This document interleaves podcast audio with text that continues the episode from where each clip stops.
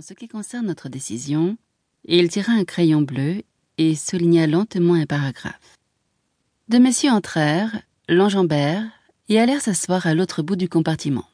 Un jeune homme jeta ses crosses de golf dans le filet et s'installa en face de lui. Le train oscilla doucement. On était parti. William leva les yeux et vit la gare chaude et reluisante glisser, disparaître. Une jeune fille, le visage empourpré, courait le long des wagons. Dans sa manière d'agiter la main en criant, il y avait quelque chose de forcené, de presque désespéré.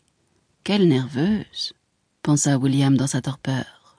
Puis au bout du quai, un ouvrier, le visage noirci et huileux, grimaça en voyant passer le train. Et William se dit La sale vie et retourna à ses paperasses. Lorsqu'il releva de nouveau la tête, il y avait des champs, du bétail s'abritant sous les arbres sombres. Une large rivière où des enfants nus barbotaient dans l'eau peu profonde apparut tout à coup et s'évanouit. Le ciel avait un éclat pâle et un seul oiseau voguait très haut, pareil à une tache sombre dans une pierre précieuse. Nous avons vérifié la correspondance de notre client. La dernière phrase qu'il venait de lire résonnait en écho dans son esprit. Nous avons vérifié. William se raccrocha à cette phrase, mais ce fut en vain. Elle se brisa net au milieu, et les champs, le ciel, l'oiseau qui planait, l'eau, tout dit Isabelle. Le même fait se produisait tous les samedis soirs. Quand il se trouvait en route pour rejoindre Isabelle, des rencontres imaginaires commençaient innombrables. Elle était à la gare, attendant un peu à l'écart de tout le monde. Elle était assise dans le taxi, au dehors. Elle se tenait à la barrière du jardin. Elle venait, marchant sur l'herbe jaunie. Elle était à la porte, ou à l'entrée du vestibule et sa voix claire et légère disait Voilà William ou Voilà William ou encore Alors William, tu es arrivé. Il touchait sa fraîche main, sa joue fraîche. Cette exquise fraîcheur d'Isabelle.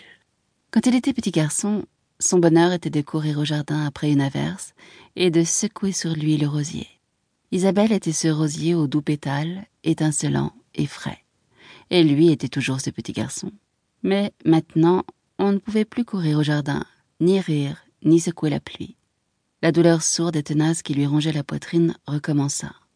Il remonta ses jambes, jeta les papiers de côté, ferma les yeux. Qu'est-ce que c'est, Isabelle Qu'est-ce que c'est?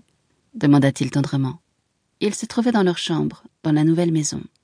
Isabelle était assise sur un escabeau peint, devant la table à coiffer jonchée de petites boîtes noires et vertes. Qu'est-ce qui est quoi, William? Elle se pencha en avant, ses beaux cheveux légers retombèrent sur ses joues. Ah, tu sais bien. Debout, au milieu de la chambre étrangère, il se sentait un étranger. À cette réponse, Isabelle se retourna vivement et lui fit face. Oh, William cria-t-elle d'un ton suppliant. Et elle brandissait la brosse à cheveux. Je t'en prie, je t'en prie, ne sois pas mystérieux comme ça et. et tragique.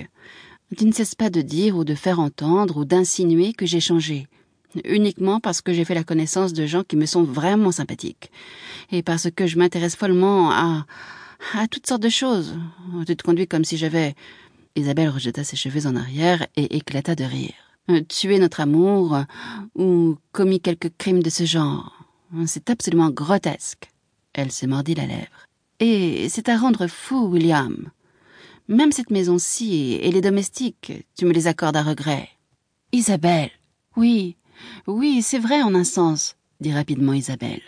Tu trouves que tout ça est encore mauvais signe. Oh, je sais que tu as cette idée-là. Je le sens, dit-elle à mi-voix.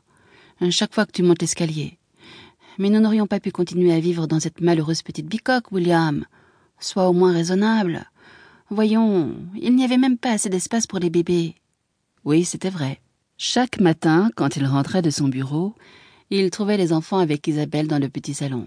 Il faisait des chevauchées sur la peau de léopard qui couvrait le dossier du canapé, ou bien il jouait à la boutique avec le secrétaire d'Isabelle pour comptoir, ou Pad, assis sur le tapis devant le foyer, ramait de toutes ses forces avec une petite pelle à feu de cuivre, tandis que Johnny fusillait les pirates avec les pincettes. Tous les soirs, leur père les prenait chacun à son tour sur son dos pour monter l'escalier étroit qui menait à la nurserie et à leur bonne grosse vieille nounou. Oui, sans doute, c'était une petite bicoque de maison, une maisonnette blanche avec des rideaux bleus et une baie fleurie de pétunias dans des caisses. William accueillait leurs amis à la porte en disant Avez-vous vu nos pétunias?